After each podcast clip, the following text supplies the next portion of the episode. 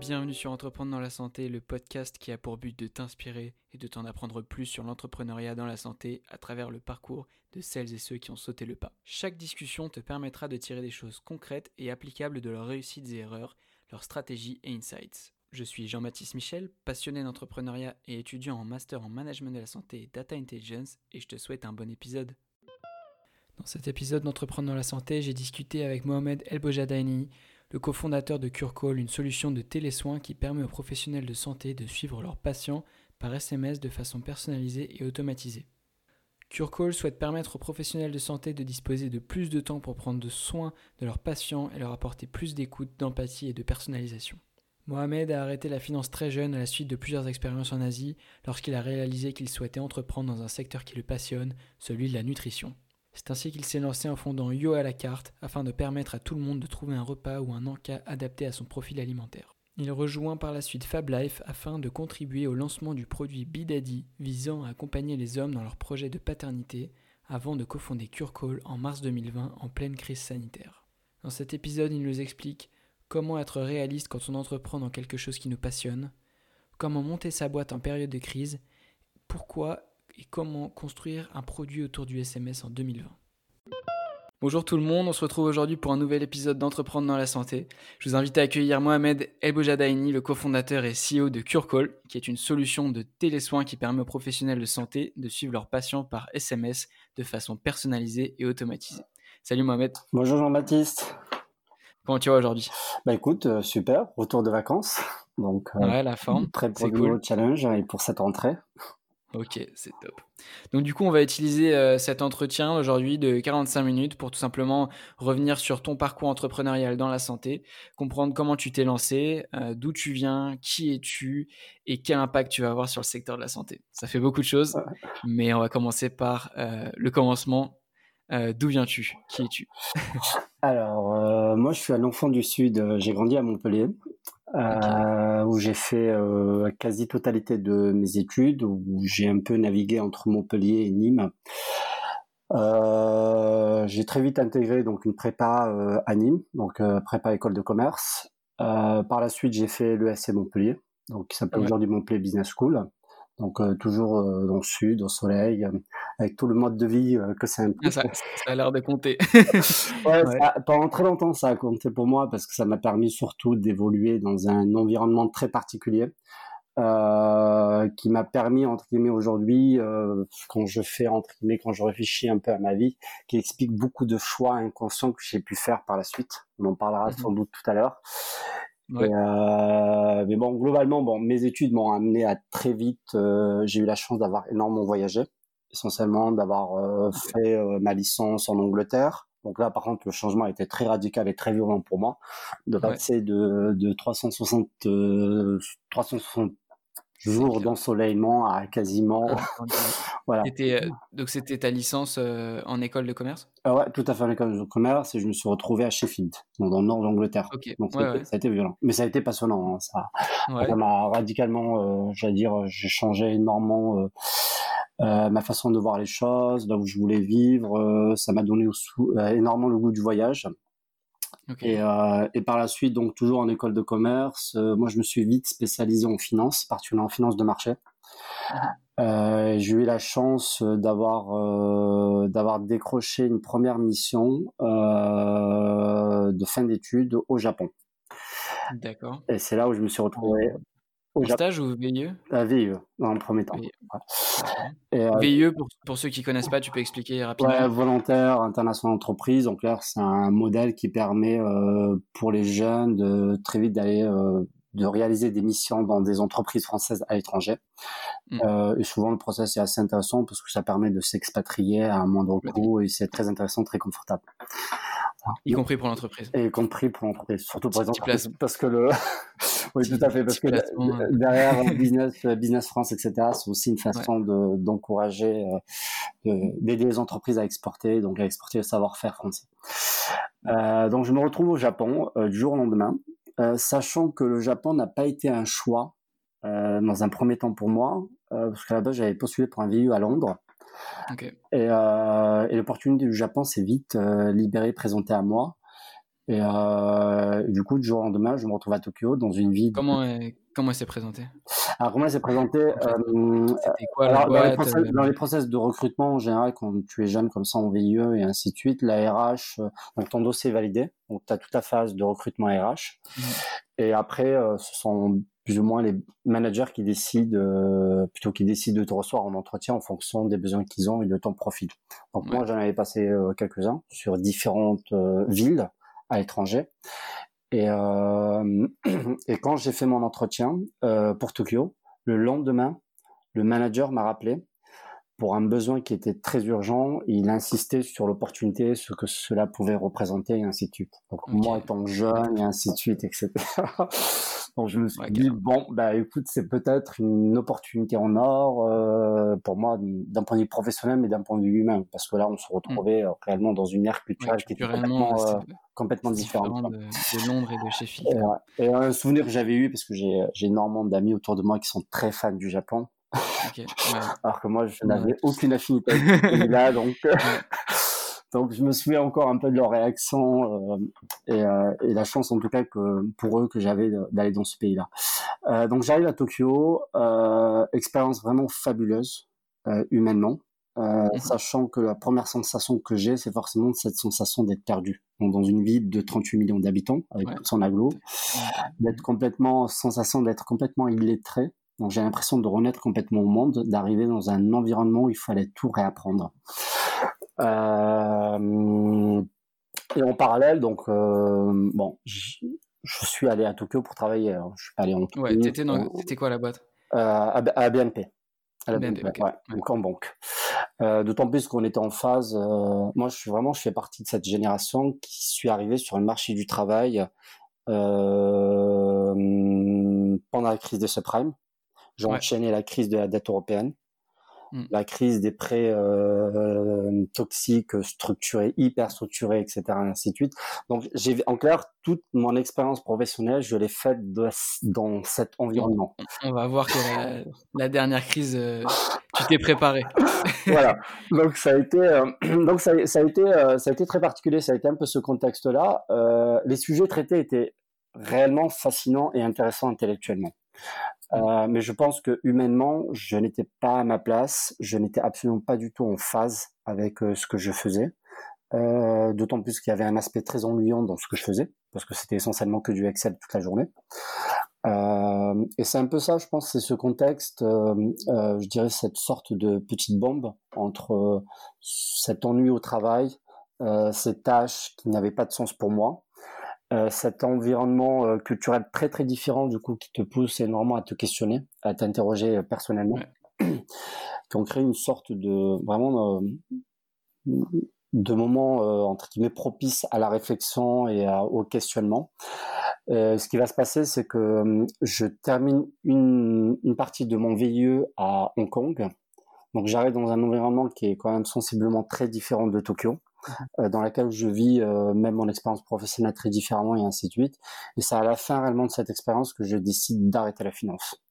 Je me rends compte que j'ai, euh, à l'époque, j'avais quel âge? J'avais, je crois, 24, 25 ans. Le VIE, ça t'a suffi, quoi. Ah, le VIE, ça m'a suffi. largement en clair. Bon, j'avais déjà eu des expériences en amont en finance en, soi, mais la réflexion que je m'étais faite, c'est que quand je suis arrivé à Hong Kong, j'étais confronté à plein de jeunes qui débarquaient de partout, euh, à la fois d'Australie, Nouvelle-Zélande et ainsi de suite, et qui à 18, 20 ans avaient déjà vécu énormément d'expériences, avaient voyagé, euh, ils avaient déjà essayé de tenter de lancer leur propre boîte et ainsi de suite. C'est vraiment cette effervescence, cet environnement qui me faisait dire que je n'ai pas envie d'attendre 45, 50 ans, 60 ans pour commencer à vivre ma vie, sachant que souvent, et particulièrement dans les milieux expats, c'est souvent c'est le parti pris qui est fait par beaucoup de gens qui ont souvent des boulots qui sont ennuyés à mourir, très ennuyeux, et qui attendent fondamentalement un moment de leur vie d'avoir un certain confort de vie pour pouvoir commencer à vivre leur rêve. Et moi, c'était mm. vraiment pas du tout en adéquation avec mes projets de vie. Et c'est ça réellement qui va me pousser à faire un choix radical. Et d'ailleurs, à l'époque, peut-être même maladroit, je décide de rentrer en France. Euh, sans rien, c'est-à-dire que tu retournes en France, pas de job, tu n'as pas de job. Ça, faisait quoi deux ans que tu n'avais pas mis les pieds, enfin que tu n'avais pas travaillé. Tout à fait. Tout à fait. Sachant qu'après, je vais décider de continuer un peu à voyager, à vivre d'autres expériences qui ne sont absolument pas tout professionnelles. Ouais, qui va faire que voilà, j'arrive en France, donc dans ce contexte un peu de, post-crise, même de crise, je dirais, très particulier, euh, chargé d'énergie, parce que très volontaire, euh, tu reviens du Japon, tu reviens d'Asie, tu as plein d'énergie, tu as, plein d'étoiles dans les yeux. Et, euh, là, j'atterris, j'atterris d'abord à Paris, et puis j'atterris à Montpellier, où j'ai ce besoin de me poser pendant une, petite année pour pouvoir retrouver un peu mon chez-soi, la famille et tout ce qui va avec. Le sud. Et donc là, ce, virage, tu fais quoi après cette année euh, Comment tu arrives euh, doucement vers la santé? Alors, euh, ce qu'il faut savoir, c'est que la santé, moi, était déjà très présente. J'en parlais justement au début quand je parlais du Sud et ainsi de suite. J'ai eu la chance d'avoir évolué dans un environnement très familial, avec mmh. énormément de proches autour de moi, mais essentiellement énormément de gens malades autour de moi j'ai grandi avec la maladie. C'est-à-dire que toute mon adolescence, j'ai été, euh, euh, j'ai été un soutien énorme à mes parents. Ma mère qui porte énormément de maladies chroniques avec euh, multipathologies, multitraitements et ainsi de suite, etc. Et euh, réellement, c'est moi qui étais un peu son référent quelque part, son accompagnant euh, dans son parcours de soins. Donc j'ai grandi avec ça. Donc ça, c'est le premier élément. Deuxième élément, je pense, qui a été déclencheur, moi, ça a été mon rapport à l'alimentation. J'ai toujours un rapport très fonctionnel et très particulier à l'alimentation. Euh, mes amis diront que je, suis chiant quand on va au restaurant. en gros, tu manges ce qui, est, important et bon pour toi. Quoi. Ouais, tout à fait, voilà. Et, euh, et c'est vrai que ces réflexions-là ont été euh, très très tôt euh, intégrées à mon mode de vie. Essentiellement, euh, c'est dû au fait que je n'ai jamais mangé à la cantine. J'ai toujours mangé les repas de ma mère. Et du coup, fondamentalement, passer d'une alimentation très savoureuse, avec énormément d'amour, avec des ingrédients sélectionnés, etc., à une alimentation industrielle, ça a été pour moi, pendant toute ma vie, ça a été un combat. Et, voilà, et ça a été un peu ces éléments-là qui ont fait que lorsque je rentre d'Asie, euh, un des constats que je fais essentiellement, et à l'époque c'était la période de l'arrivée de toutes les applications de food, il y a un constat qui se fait, c'est que l'alimentation fonctionnelle se développe de plus en plus. Euh, et c'est réellement mon rapport à l'alimentation qui fait que petit à petit, je vais m'intéresser aux questions de santé. Donc via mes lectures, mais via aussi euh, euh, un projet que je que j'ai mené pendant cette période-là, qui était You à la carte, qui avait vocation entre guillemets à, à référencer toute l'offre alimentaire des restaurants, de façon à pouvoir permettre à ceux qui ont des contraintes alimentaires de pouvoir manger sans stress en extérieur. Donc savoir guillemets quand tu as des allergies, des intolérances, mais euh, même quand tu as une maladie chronique, quand tu as de la tension, quand tu as un diabète, ainsi de suite, ces gens-là ne, vivent pas leur alimentation de la même façon en extérieur qu'une personne non qui n'a aucune contrainte ou en tout cas qui n'a pas conscientisé son alimentation. C'est clair, j'imagine bien. Et donc tu, tu voulais leur proposer quoi? Alors, euh, moi, ce que je, ce que, ce que j'avais euh, mis en place, c'était une application qui permettait en quelques clics donc de créer ton profil, d'indiquer tes objectifs santé, et à partir de là, ça t'indiquait dans un rayon de, de moins de 5, 5 minutes euh, en, à pied autour de toi, qu'est-ce que tu pouvais manger dans les différents restaurants qui étaient référencés et disponibles autour de toi. Donc tu cochais par exemple bah, tout simplement tes préférences euh, et, toi, tu devais donc cataloguer toutes, euh, tous les restos, euh, toutes les sortes de cantines possibles. Tout à fait. On avait, on avait un partenariat avec. on a atteint sur Paris, on était on avait un partenariat avec 850 restos, donc c'était pas, mmh c'était pas rien. on arrivait à couvrir quand même énormément. J'étais à la quasi-totalité de, de la capitale. Et effectivement, c'était exactement ça. Donc, tu indiquais tes contraintes alimentaires, euh, tes objectifs également. Donc on allait beaucoup plus loin et euh, l'algorithme était capable entre guillemets d'analyser nutritionnellement donc qu'est-ce qui était euh, disponible dans les menus et qui était mmh compatible avec tes objectifs et tes envies. Ok.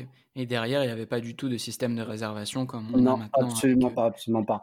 Mais ça a été, je pense, en termes d'apprentissage, ça a été aujourd'hui, si je devais refaire le projet, je le ferais complètement différemment. Le projet était réellement pensé comme un, je dirais, un projet de vision de mission. On essaie de régler un problème vraiment très dédié à ses utilisateurs. mais la question du business plan, la question de la viabilité économique était pas réfléchie pour la simple et bonne raison que ça a été pour moi la première réelle expérience majeure dans ce domaine tech, food, santé. Euh, et si c'était à refaire aujourd'hui, je le referais complètement différemment. Euh, sachant pour répondre à ta question en amont, euh, avant d'en arriver là, en tout cas sur cette partie santé, entrepreneuriat, etc. Moi, j'avais eu une opportunité avant cette expérience-là, via des amis, d'avoir monté une start-up qui s'appelait 15 Academy, qui était dédiée à l'édition de jeux rugby. Donc rien à voir dans le domaine. Et ça a été réellement la première expérience, moi, qui m'avait permis en clair de faire la transition entre la finance, je me cherche, je me questionne. Pendant ton, pendant ton année chez toi, tu, tu étais sur ce projet-là d'application Tout à fait, ouais. Tout à fait. et après, tu as basculé sur. Euh, et après, j'ai basculé sur, sur, You à la carte, ouais. Tout à fait. Donc You à la carte a duré, euh, je crois, alors le projet a duré deux ans, la société en elle-même, elle a dû durer, euh, je crois, 12 mois, un an au total. le temps de cramer tout le cash que j'avais de disponible. C'était des économies ouais, euh, Tout à fait. Tout à fait. Des économies. On était quelques associés et euh, on, était, on était quatre au total. Euh, donc on vivait sur nos, nos, économies essentiellement. Euh, bon, à l'époque, on avait été approché par quelques fonds d'investissement qui s'intéressaient beaucoup à la démarche. Euh, D'autant mmh plus qu'on était un peu dans cette tendance et dans cette phase de. C'était en quelle année ça? Euh, You à la carte, c'était en 2000, 2000 2016, il me semble. Ouais. ouais donc euh, il y avait, c'était quoi les concurrents? Il y avait, euh, bah, c'était il y avait déjà euh, bah, les systèmes de réservation, type la, fourchette. Mais même, tu avais déjà Deliveroo qui était là, tu avais Uber Eats qui était arrivé. C'était la période réellement d'arrivée de toutes ces applications de, de livraison de repas. Donc la food était très tendance. Euh, je me souviens d'ailleurs, euh, l'une des problématiques auxquelles étaient confrontés les restaurateurs, c'était le nombre d'offres d'applications qui venaient les démarcher, qui était une, vraie difficulté. Et pour eux, comment choisir euh, Donc voilà, ça, s'est fait un peu dans ce contexte-là. Donc forcément, au bout de deux ans, bah, il, il, a fallu faire un bilan et, et faire des choix qui ont été très très difficiles pour moi euh, d'autant plus que je pense que quand on monte un projet avec ses tripes et qu'on croit énormément à la mission, euh, il est très difficile d'abandonner. Réellement très, très, très, difficile d'abandonner. C'est un, truc, euh, je pense, ouais, dans l'entrepreneuriat, savoir être réaliste parfois avec, avec la, bah, la réalité qui n'est pas forcément celle qu'on croit. Ouais, tout à fait. Et, donc le bilan, ça a été quoi? C'était euh, qu'est-ce qu'il faudrait refaire différemment si euh, tu devais entreprendre à nouveau ou, euh? Alors dire sur le moment, je pense que le bilan de, de la fin de You à la carte, je l'ai fait bien tardivement. Je pense au bout d'un an et demi même, le temps de faire une forme de deuil émotionnel. ce qui s'est passé, c'est que le contexte a, été très particulier. moi, j'étais déjà en, en, discussion, en échange à l'époque avec un petit fonds d'investissement qui s'appelle KL6 justement qui est mmh. dédié à la nutrition et à toutes ces questions d'alimentation fonctionnelle et qui gérait une euh, qui gère même actuellement une start-up qui s'appelle euh, FabLife euh, qui, fait, qui, fait, de la nutrition justement euh, personnalisée. Euh, et ça a été un peu ces échanges-là avec cette équipe-là qui a fait que moi j'ai été très vite recruté chez eux en tant que product manager.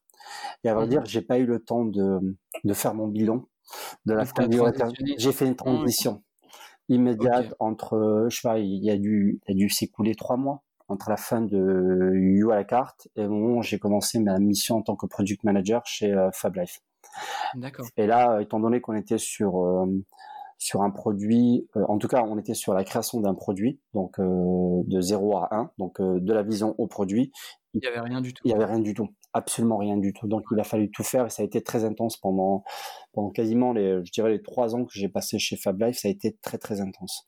Et c'est réellement, c'est, je pense, c'est pendant mon expérience chez Fab Life, en tant product manager, j'ai eu le temps un peu de, euh, de faire un peu mon bidon de, de You à la carte, de cette expérience entrepreneuriale. Et essentiellement par comparaison, en, en comparant un peu mon attitude de product manager en charge de créer un produit euh, avec un certain budget, avec une équipe, avec euh, en tout cas avec des conditions qui étaient très différentes de celles du You à la carte. Et en comparaison de mon expérience You à la carte, qui était une expérience très émotionnelle et très, euh, je dirais, quelque ouais, c'est entrepreneuriat passion, quoi. tout à fait, c'est exactement ça. J'aime beaucoup le terme, c'est exactement ça. D'accord. Et ok. Et, et donc Fab Life, le, produit, tu peux nous en toucher deux mots? Ah. Le produit, ah, le produit correspond correspond et correspondait et correspond même aujourd'hui à ma vision. alors l'idée Fab Life est très simple, c'est que le postulat est le suivant, c'est que en adaptant une alimentation sur mesure euh, précise euh, qui correspond donc aux besoins des individus et surtout qui correspond à, leur, euh, à leurs besoins nutritionnels en fonction de leur pathologie ou de leurs objectifs de vie, on est capable d'aider les individus à atteindre ces fameux objectifs ou en tout cas améliorer leur état de santé. Un exemple concret, ça a été le programme Bidedi qui est un programme dédié à la fertilité masculine. Donc ce programme permet en quatre mois d'avoir une alimentation très riche en antioxydants.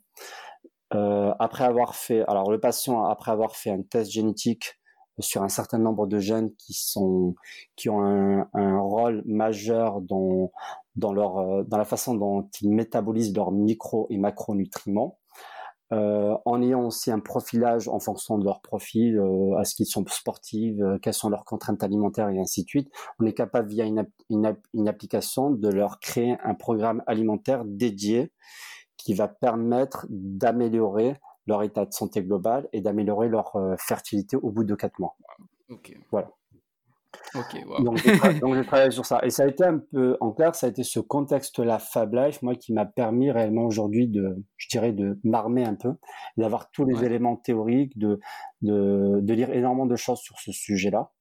Et, tu et surtout. apprenais comment euh, euh, pendant, pendant, toutes, toutes ces, ces épreuves euh, tu t'es formé comment à l'entrepreneuriat en fait et au product, product management Tu vois, c'est un truc, quand tu es dans la finance, T'en as aucune idée normalement. Enfin. Tout à fait, tout à fait. Non, mais je pense qu'on a la chance, on fait quand même partie de ces générations-là. Aujourd'hui, quand on veut apprendre quelque chose, tout est disponible sur Internet.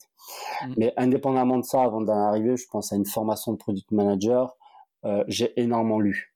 Euh, C'est-à-dire que je pense que quels que soient les bouquins de référence sur le sujet, je les ai parcourus, je les ai L'entrepreneuriat ouais, euh, Sur l'entrepreneuriat et sur le product manager. D'abord, ça a été l'entrepreneuriat. Après, j'ai eu la chance d'avoir fait partie aussi de cette génération coup d'État de The Family, qui a beaucoup, euh, je pense, euh, influencé quelque part et influé, et m'a formé à ces idées, en tout cas à, à, tous ces thèmes en lien avec l'entrepreneuriat. Et au-delà de ça, sur le product manager, j'ai appris sur le temps. Aujourd'hui, actuellement, on sait que, en tout cas particulièrement en France, il n'y a pas de formation officielle de product manager parce que c'est un mmh. métier qui est en train de naître et d'émerger. Donc on voit il y a, de plus en plus. Il y, a, un truc qui s'appelle Noé en ce moment, euh, formation pour, pour, les product managers. Euh, et ils font intervenir tous les meilleurs product managers des, des grosses. Mais il y en a pas mal. C'est même que Maestro, que, que Meraki par exemple. Moi j'avais fait la formation de Lyon, de The Family, sur product manager donc qui était un, un, sorte de bootcamp de, de un mois où tous les soirs euh, après le boulot j'allais me former avec les meilleurs product managers de Paris. Où on apprenait énormément de choses. Donc ça m'a permis un peu de consolider quelque part ce que je savais déjà et, euh, et surtout d'acquérir un peu ce, ce, badge qui permet de dire tu es certifié c'est bon tu, tu es reconnu comme étant product manager. Ok et euh, ensuite, tout simplement, c'est quoi les, la prochaine étape concrètement après, euh, après Comment tu quittes euh, cette aventure-là et comment tu bascules vers la suivante Alors, pour en arriver à, à Curcall à un moment? Je pense que les choses se sont faites tout à fait naturellement. je suis resté, je crois, un peu plus de trois ans chez Fab Life. qui était le temps nécessaire sur ce type de marché, ce type de produit, de faire émerger euh, le produit et de le lancer sur un marché. Et euh, mmh. je pense que la mission a été remplie. Le produit aujourd'hui sur le marché fonctionne. Euh, en tout cas, il y a des utilisateurs, il y a des prescripteurs et des médecins qui prescrivent le programme. Je pense que j'avais fait un peu le tour à la fois de ma fonction de product manager. Je, je, pense que je suis, je suis une personne qui aime énormément la phase de 0 à 1. En termes de, je pense que product manager, il y a souvent ce débat. Euh, et, en termes de typologie, il y a toujours cette opposition entre builder et runner. Et c'est hyper intéressant, je pense, quand on aborde ce point de vue-là. Euh, moi, je suis un builder. Euh, c'est-à-dire que René, à savoir maintenir le process de vie d'un produit euh, les cycles, vérifier les sprints, etc., ainsi de suite, c'est pas fait pour moi. Aujourd'hui, j'en suis conscient. Euh, après tout ce que j'ai pu vivre dans le passé, etc., je suis, je pense, j'ai une forme de. C'est bien, de, bien de le savoir. Je, je, pense, euh, c'est ça qui me manquait quelque part au bout de trois mois. J'avais besoin de retrouver cette sensation d'être dans cette phase de, de création. Ouais.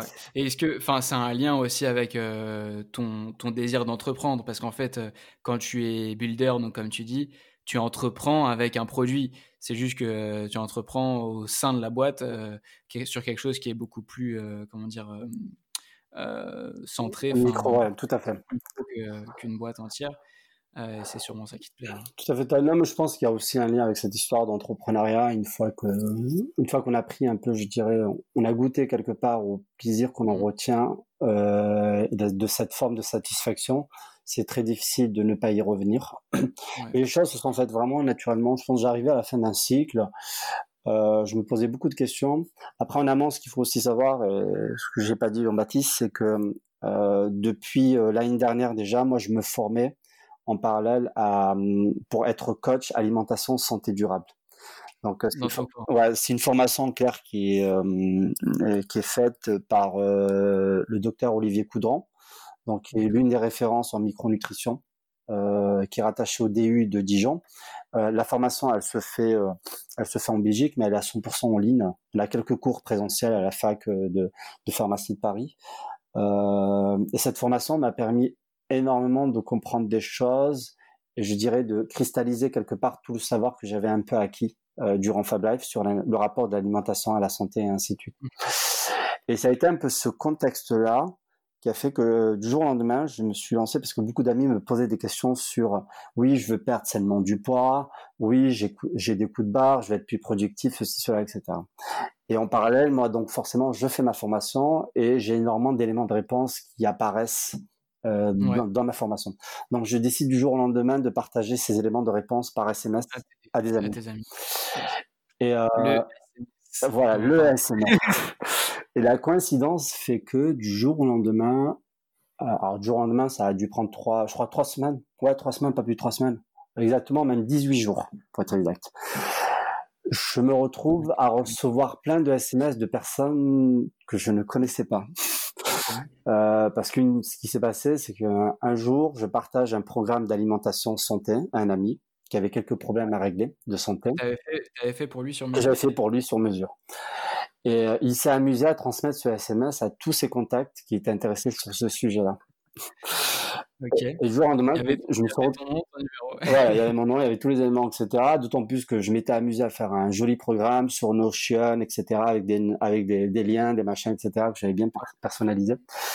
Et, euh, et, du jour au lendemain, je me suis retrouvé à coacher euh, un peu plus de 40 personnes, euh, sans le vouloir. C'est-à-dire que ces personnes-là m'envoient énormément d'éléments de, des questions pour avoir des adaptations à leur programme.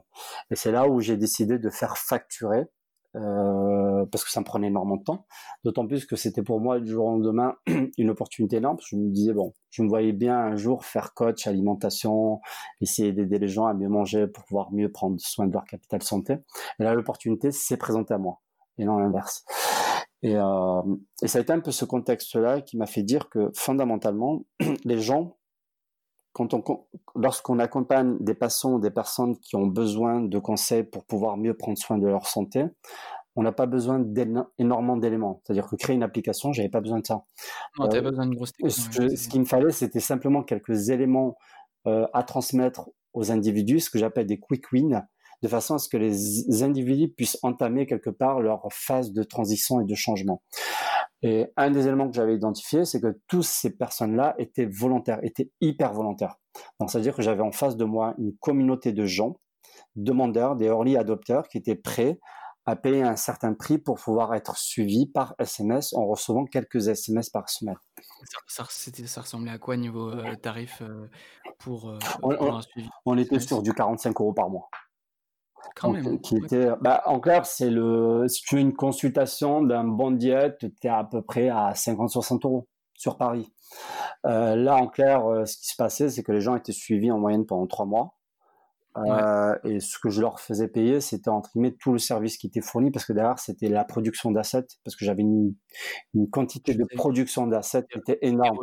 Donc des, recettes, euh, des, idées, des conseils, des, des, éléments qui leur permettaient, entre guillemets, d'être autonomes au quotidien. Des e-books, tout ça. Et toi, après, ces, ces, ces, assets que tu faisais, tu les partageais. Tu n'avais pas besoin de les personnaliser vraiment à, chaque personne, j'imagine. Très, très peu. En clair, il y avait certains cas spécifiques où la personnalisation était, euh, était nécessaire, parce qu'on était sur des pathologies qui demandaient des approches complètement mmh. différentes. Mais euh, la majorité des gens, souvent, on a juste besoin de varier quelques, de changer quelques variables d'adapter euh, quelques éléments qui étaient spécifiques euh, parce que c'était des hommes, des femmes et ainsi de suite. On, hormonalement, on réagit pas de, la même façon et ainsi. Bon, c'est vraiment des éléments mineurs. Euh, ça a été un peu ce contexte-là. Et euh, fin novembre, euh, plutôt fin octobre-novembre, il se produit un truc, c'est que je vois une annonce passer de Pathfinder, qui est l'incubateur de The Family, qui est à la recherche d'un entrepreneur santé. Donc je lis l'annonce et je me dis mais ce truc est fait pour moi. Euh, Donc attends, ça ressemblait à quoi? C'est quoi exactement euh? Euh, Souvent, alors Pathfinder, comment ils fonctionnent Eux, ils ont un modèle très spécifique, c'est que leur alors leur mission, c'est d'aider des grands groupes ou des grandes structures qui ont déjà des business models en place à faire émerger de nouveaux business models via le digital. En tout cas, via la logique de digitalisation. Euh, et un peu dans ce cadre de ce type de mission, ils sont souvent à la recherche d'entrepreneurs dans différents thèmes. Euh, et là, la coïncidence a fait que euh, à cette période-là, ils étaient à la recherche de quelqu'un qui s'intéressait aux maladies chroniques, à la question de l'observance et à la question de la santé. Donc, euh, en clair, tous les éléments étaient cochés pour moi. Euh, donc du coup, je réponds un peu à cette euh, annonce en disant que ça m'intéresserait, que je serais intéressé d'en avoir un peu plus sur euh, les conditions, mais également le, détail de la mission, à quoi ça consistait. Et ça a été un peu cette rencontre entre Pathfinder de The Family, moi, et également Unitaire, qui était en clair le grand groupe qui était derrière ce projet-là qui est une sorte de façonnier pharmaceutique. Un façonnier pharmaceutique, c'est un industriel, un pharma, donc c'est eux qui mmh. fabriquent les médicaments pour les labos. Donc c'est des industriels. Donc qui souhaitaient entre guillemets s'intéresser un peu plus à la question de, de l'observance thérapeutique des patients chroniques. On reviendra à ce, à ce sujet parce qu'il est hyper important dans la mesure où aujourd'hui on a à peu près un peu plus de 23 millions de Français qui vivent avec une pathologie chronique. Donc le, le problème était quand même assez conséquent en soi. Donc tu, tu rejoins euh, The Family. Euh, juste pour euh, en arriver un peu plus rapidement à comment tu en arrives à, à Call, c'est comment ça se fait ce, cette, cette, on va dire ce, ce nouveau moment et comment tranquillement tu, tu, vas te retrouver avec cette opportunité de, de créer CureCall Alors je, je, rejoins donc le studio, euh, startup studio de The Family Pathfinder que j'intègre. Donc je commence pendant euh, trois mois à faire des tests terrain parce que mon but c'était avant de me lancer dans l'entrepreneuriat c'était de vérifier que le problème était réel, que des gens étaient prêts à payer, ainsi de suite. Donc on vérifie toutes les étapes. Et euh, donc je passe novembre, décembre, janvier à cumuler donc mon travail et le soir rentrer chez moi à essayer de contacter, aller voir des médecins et des patients pour pouvoir les interroger et explorer un peu le problème. Hmm. Et c'est un peu ça. C'est au bout de ces trois mois de tests que j'arrive donc à pitcher devant Pathfinder et Unitaire euh, et leur démontrer que le problème est réel, qu'il y a un vrai besoin de marché. Donc globalement, pour résumer ça, c'est comme ça que CureCode naît. Ok. Donc Curcall, vous, tu offrais quoi au tout début? Alors au, tout début, nous, ce qu'on offrait et ce qu'on offre toujours, euh, c'est euh, la création d'agents conversationnels qui vont permettre d'accompagner étape par étape les patients dans leur autonomie. Donc, quand tu es patient chronique, donc tu es, tu es diagnostiqué d'une maladie X, euh, le médecin va te remettre un traitement et souvent tu vas avoir un certain nombre de consultations réalisées dans l'année avec ton médecin. Euh, la question qui se pose souvent, c'est qu'est-ce qui se passe entre ces consultations-là? Ce que j'ai pu identifier moi, et c'est ce qui m'a permis quelque part de lancer Curcol, ça a été le fait d'avoir interagi avec des patients qui s'exprimaient énormément sur les réseaux sociaux. Euh, les patients, lorsqu'on leur remet un traitement, ils ont énormément de choses à gérer entre les consultations, les effets secondaires, des questions en lien avec leur alimentation, des questions avec leur hygiène de vie, énormément de questions qui tournent autour justement de leur capital santé. Et aujourd'hui, dans le parcours de soins, on a un parcours de soins aujourd'hui qui est un parcours de soins organisé autour de soins aigus. C'est-à-dire que tu as une crise, tu as une maladie, on va essayer de très rapidement de soigner ces symptômes-là.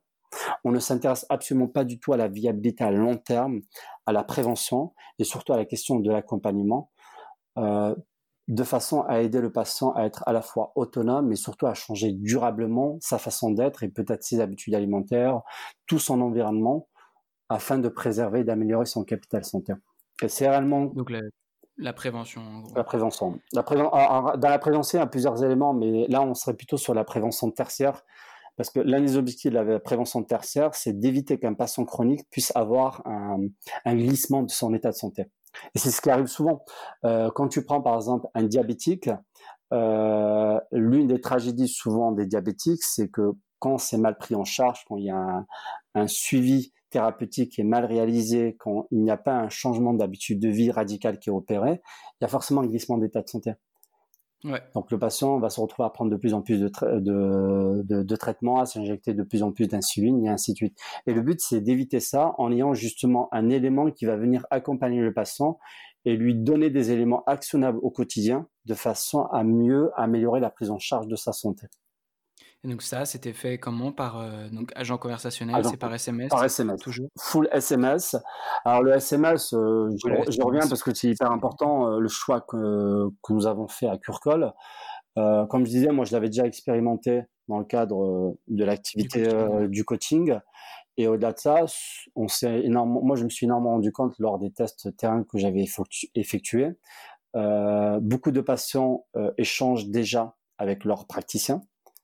Euh, quand tu es avec un médecin de famille avec lequel il y a une certaine confiance, etc., bah, les gens échangent par email, les gens échangent par SMS et ainsi de suite. Donc il y a déjà des éléments euh, d'échange conversationnel que j'appelle, qui sont pour moi artisanales. Euh, donc ça a été ce constat-là. Deuxième élément, c'est l'explosion et l'existence des applications dédiées aux maladies chroniques, mais elles ne sont pas utilisées. Alors ça, c'est statistique, c'est pas simplement quelque chose que je sors d'un chapeau. Euh, euh, toutes les études qui ont été réalisées montrent que moins de 10% des patients chroniques utilisent une application en lien avec leur maladie.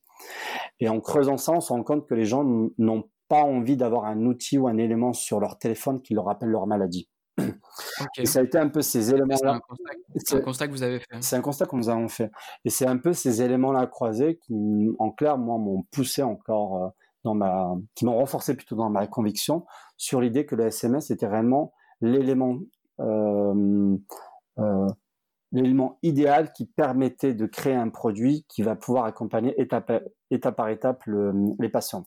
Et derrière élément, on est également sur un comment dire un élément qui est universel. Le SMS aujourd'hui, avec un taux d'équipement de téléphone qui euh, qui est full à 100% en France, euh, sur un taux d'ouverture qui, je pense, pourrait mettre en PLS tous les marketeurs parce qu'on est sur des taux d'ouverture qui euh, qui, euh, qui varient entre 93 et 98% Donc en termes d'ouverture d'éléments thérapeutiques envoyés via SMS, on obtient des performances qui sont inégalées. Ok. Et euh, donc ça se passe comment? Vous tu lances euh, Curcall Alors on lance Curcall. donc quoi les, on est, donc, on est au mois de janvier, donc je lance Curcall. moi je démissionne donc de mon poste de product manager. J'ai également euh, deux de mes anciens collègues de Fab Life qui me rejoignent dans l'aventure, qui sont énormément passionnés par ce sujet-là. Euh, on arrive au mois de mars. Euh, mois de mars, euh, j'avais prévu de partir en vacances. Et là, le Covid arrive. Bam. Bam. Donc on est en plein Covid. Et forcément, donc nous, on est sur une solution de télésuivi. Qui permet de suivre à distance des patients. Et, euh, le Covid arrive et forcément va, va faire effet accélérateur dans la demande de ce type de solution et donc forcément dans l'existence de Curcol. Euh, donc nous on décide également dans la foulée, je pense un peu comme on fait énormément de startups, d'essayer de, de, de créer un dispositif Covid. C'est ce qu'on fait. Donc on crée un dispositif Covid euh, et là, euh, là-dessus, on a été très chanceux également parce que euh, tout de suite, un partenariat va se monter avec Amazon. Parce que ce qu'il faut savoir, c'est que le business model que nous avons est très spécifique dans la mesure où les SMS, nous les achetons. Nous avons des stocks de SMS qui sont achetés et qui vont être repackagés dans une offre qui va permettre par la suite. On achète à qui des SMS À des providers. Donc tu as OVH, Amazon, tu as Twilio, tu as énormément de providers de, euh, qui sont euh, qui eux-mêmes, je crois, s'adressent à des brokers. Euh, donc on est vraiment sur un marché, les SMS s'achètent. tout. à fait. Moi j'aurais pensé qu'il y avait un truc avec, je sais pas, avec les télécoms, avec avec les opérateurs, rien du tout. C'est non même pas, même pas. D'accord. Donc là vraiment le l'achat, euh, donc il y a vraiment de l'achat de SMS qui se fait. Euh, l'opportunité fait que euh, en parallèle, donc Amazon, dans le cadre un peu de l'accompagnement et de l'incubation dans The Family, envoie un email, en tout cas à toutes les startups, disant que toutes celles qui souhaitaient participer à l'effort collectif contre le Covid, Amazon viendrait en, en soutien à cet effort collectif. Et euh, donc, euh, dans la foulée, Amazon nous affecte 100 000 euros de crédit SMS pour pouvoir participer à cet effort Covid. Et c'est vraiment cette, je pense, c'est ce coup de pouce également qui nous a permis très vite, nous, de monter ce dispositif qui était dédié à, pour lutter contre le décrochage thérapeutique parce que nous, ce qui nous intéressait, c'est que on savait qu'il y avait énormément d'acteurs qui aidaient les gens atteints du Covid et également aider les mmh. professionnels qui euh, professionnels de santé qui devaient soigner ou en tout cas accompagner les patients euh, malades du Covid. Par contre, nous ce qu'on avait identifié qui était notre thématique, c'est que en France, on a 23 millions de patients chroniques. Ces 23 millions de patients chroniques n'arrêtent pas d'être malades pendant la période du Covid. Et l'un des éléments qui est ressorti et nous qui nous a qui nous a énormément marqué, qui a été même, euh, je dirais, pour certains une tragédie, beaucoup de soins ont été annulés, ont été reportés. Sauf que le problème, c'est que sur certaines maladies, on est sur des maladies sur lesquelles on ne peut pas se permettre cela. Je te donne un exemple. Mmh. Par exemple, tu as le glaucome. Euh, le glaucome est une affection, euh, est une affection de l'œil. Cette maladie-là peut, entre guillemets, lorsqu'elle est mal, pris, euh, mal euh, prise en charge, euh, faire en sorte que les gens deviennent, perdent la vue. Donc, on s'est retrouvé nous avec des patients dont les rendez-vous étaient annulés qui avait une tension intraoculaire qui était très élevée et dont le risque était de perdre la vue. Et ça a réellement ces éléments-là qui nous ont poussé très vite, nous, à monter ce dispositif qui était dédié à accompagner au quotidien pendant toute la période du confinement ces patients chroniques de façon à éviter justement des drames et également des, euh, euh, des arrêts de traitement ou des, euh, en tout cas un glissement de l'état de santé de ces patients-là qui pouvait être très grave. Ok, donc il y a eu combien de patients qui ont été suivis avec Urcol? Alors on a eu un peu plus de 4000 patients qui ont été suivis durant cette phase-là. Euh, ce qui a été euh, énorme pour nous, pour une start-up qui avait été créée quelques mois en amont. Et au-delà de ça, ce qui a été intéressant pour nous, ça a été tous les retours d'expérience qu'on a pu avoir, à la fois sur le contenu qui a été envoyé, mais également sur tout le dispositif, sur la façon de procéder. Et aujourd'hui, on a la chance, entre guillemets, d'avoir tous ces retours d'expérience qui nous permettent de, de réellement de concevoir l'expérience SMS comme étant un produit à part entière avec un mmh système de navigation propre à SMS et ainsi de suite. Et ça a été vraiment, c'est cette expérience-là Covid qui nous a permis de, d'avoir cette opportunité-là. Et c'était quoi le, le, plus gros challenge euh, de toute cette aventure? Alors, le plus gros challenge jusqu'à maintenant, euh, je pense que le plus gros challenge pour nous, c'est, euh, ça a été réellement la sécurité des données. La mise de conformité parce qu'il faut pas oublier quand même qu'on est sur des données de santé. Euh, même si autour de ces questions de données de santé, euh, je dirais il y a beaucoup de beaucoup de spéculation qui est mise, à la mesure où aujourd'hui on a quand même une infrastructure avec des providers euh, très sécurisés qui permettent de très vite de monter des systèmes d'informations qui permettent d'accompagner des patients tout en étant conformes à la législation. Mais ça reste quand même des questions qui sont très épineuses et très difficiles, et particulièrement sur la question du SMS, parce que je pense en France, on doit être deux entreprises. Ouais, c'est ce que j'allais dire, c'est qui fait, qui fait du SMS en santé euh, On est deux. Euh, Donc il y a, il y a Calmedica et il y a Curcol.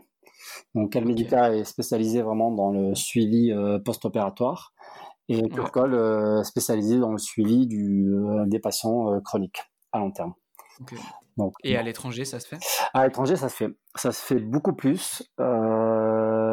alors, il y a, j'ai oublié son nom. Alors, il y a une start-up. Alors, c'est pas une start-up aujourd'hui, c'est plutôt une grosse PME américaine qui fait ça. Alors, ils sont plutôt spécialisés dans les essais cliniques, mais ça se fait à l'étranger. Mais ce qui est intéressant, c'est surtout le retour des logiques conversationnelles en force qui reviennent. Euh, intégrer, les réponses. Encore, l'idée, c'est au-delà du SMS, je veux dire, la logique aujourd'hui que nous menons et que nous avons, nous pouvons très bien la, la plugger sur WhatsApp ou sur n'importe quelle interface de messaging ce qui est intéressant, c'est ça, c'est que je pense pendant très longtemps, on a eu cette spéculation, cette, euh, cette augmentation explosante des applications. Euh, et d'ailleurs, justement, ce download, use and crash des, euh, des delete des applications est très répandu, et particulièrement dans la santé.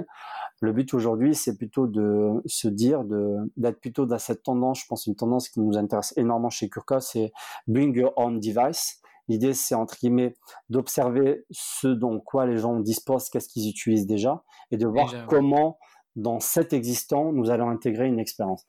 Et réellement, c'est ce parti pris que nous faisons aujourd'hui sur la maladie chronique, du fait que on est sur des populations quand même qui sont de plus en plus vieillissantes, sur des pathologies chroniques très longues, euh, qui, qui, sont très longues, qui demandent un suivi dans le temps. Et euh, d'où l'intérêt pour nous justement d'avoir ces logiques conversationnelles qui viennent justement pallier euh, ce défaut des applications, en tout cas des, des outils existants. Tu dirais que Curcall fait partie de la low-tech? Alors, Qu'est-ce que tu appelles low-tech? Alors, j'ai entendu ce terme-là, le, tech, le fait d'utiliser en fait des technologies, pas de grosses technologies, mais euh, plutôt des choses qui sont déjà là euh, et qui sont euh, efficaces, simples et peu chères. Tout à fait. Hein. Je pense qu'on est vraiment. si c'est ta définition de la low-tech, alors je, on s'inscrit. Ah, pour moi, c'est ce que j'en ai compris. on s'inscrit complètement dans cette tendance et dans cette logique-là. Euh, notre objectif, c'est déjà d'utiliser. Je pense aujourd'hui, on a une maturité technologique de notre écosystème qui est incroyable. On, a, on a, en clair, on a, je dirais, c'est pas qu'on n'a plus besoin de réinventer les choses, mais on a énormément d'éléments déjà existants qui peuvent être recombinés de façon à pouvoir créer de la valeur et surtout créer de nouvelles expériences qui peuvent être très utiles aux gens. Et euh, et pour toi, ça va ressembler à quoi le futur du coup? C'est quoi le futur de Curcol? Alors, le futur de Curcol. prochaines grandes étapes. Alors, prochaines grandes étapes, déjà, nous, on a une sortie d'un nouveau produit qui est dédié à l'ophtalmologie, donc qui sortira au mois d'octobre, donc qui est réellement notre focus euh, actuel. Euh, grosse prochaine étape, euh, on a également une, une augmentation de capital en cours, donc via une levée de fonds qui se fera prochainement d'ici le mois de décembre. Pour euh, justement euh, l'ophtalmologie? Pour l'ophtalmologie, mais surtout pour nous accompagner dans notre développement. Euh, notre but, c'est qu'on a besoin de, on a besoin de développeurs, on a besoin également de développer, de plutôt constituer notre équipe de sales, de vendeurs, donc de façon à aller promouvoir notre solution auprès des hôpitaux, des institutions de santé et des cabinets médicaux dans, dans, les villes et dans les différents déserts médicaux. Et, également, un autre élément sur lequel on est en train de travailler, nous, euh, comme tu peux le savoir ou tu le sais sans doute, en France, il y a énormément de dispositifs étatiques qui permettent justement d'inclure ces, euh, ces différentes logiques euh, digitales dans, à terme, en tout cas, dans les systèmes de logique de remboursement de la sécurité sociale, donc sur lequel on travaille énormément à long terme de façon à faire en sorte que Curcol devienne également une thérapie digitale remboursée par la sécurité sociale. D'accord. Voilà. Ok. Ok, bah super.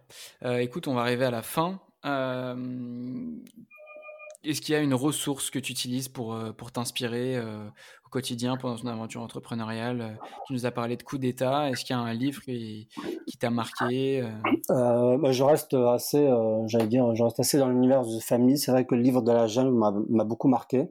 Alors au-delà de ça, il n'est pas, il est pas dédié à la base vraiment aux, aux, entrepreneurs, mais il est dédié vraiment aux salariés de start-up. Le livre de la jungle. le livre de la jungle est très riche par le nombre d'études de, cas qu'il y a dedans, euh, qui me permettent parfois un peu de m'inspirer, d'avoir des réponses à certains, euh, certaines questions que je me pose ou de challenges auxquels on doit faire face. Euh, en termes de ressources, je pense que c'est vraiment les ressources sur lesquelles je je me réfère le plus. Mais au-delà de ça, je pense au-delà des ressources, je fais de plus en plus appel aux gens de mon réseau, de mon écosystème. Auquel, alors autant avant, euh, bon, quand tu commences sur les premiers projets, tu peux avoir une forme de timidité qui peut s'installer, etc. Aujourd'hui, euh, je pense que je n'ai pas de limite là-dessus. Quand j'ai besoin, entre guillemets, d'obtenir une réponse à un sujet ou d'avoir des conseils, je fais en clair en sorte de, en tout cas, d'avoir la réponse euh, via les différentes interactions que je peux avoir avec les différentes personnes intéressantes ou en tout cas qui ont déjà des retours d'expérience sur ce sujet-là. Ok, utilise le, réseau comme levier. Euh, tu donnerais quoi comme conseil euh, au Mohamed qui, qui sort de son école de commerce? Alors, les conseils que je lui donnerais, moi, c'est j'allais dire, euh, c'est peut-être bateau, mais vide des expériences. Euh, L'erreur que j'ai faite moi à l'époque, ça a été de euh, d'avoir été trop scolaire, même après euh, la fin de mon après mon diplôme et ainsi de suite. C'est-à-dire euh, d'espérer que il fallait continuer à être le bon petit salarié qui va travailler, ainsi de suite, etc. Mmh. Sa petite routine. le conseil que je lui donnerais, c'est vis un maximum d'expérience au-delà de ton job immédiat de façon à pouvoir ouvrir un maximum d'horizons. Et j'aime beaucoup cette mmh. image, je sais plus qui l'a donnée, etc. C'est euh, quand on apprend de nouvelles choses, quand on vit de nouvelles expériences, c'est comme, euh, comme euh, construire de nouvelles fenêtres à sa maison. C'est un peu ça. Ok. bon, bah sur ces, sur ces belles dernières paroles, on va se quitter. Merci à toi. Bah, merci à toi. très intéressant. Et puis à bientôt. À très vite. Au revoir. J'espère que cet épisode t'a plu. Si c'est le cas, n'hésite pas à lui laisser une super note sur ton appli préféré de podcast et en parler autour de toi. Tu peux également m'envoyer un message sur mon LinkedIn Jean-Baptiste Michel afin de me dire ce que tu en penses. Moi je te dis à très vite pour un prochain épisode d'Entreprendre dans la santé.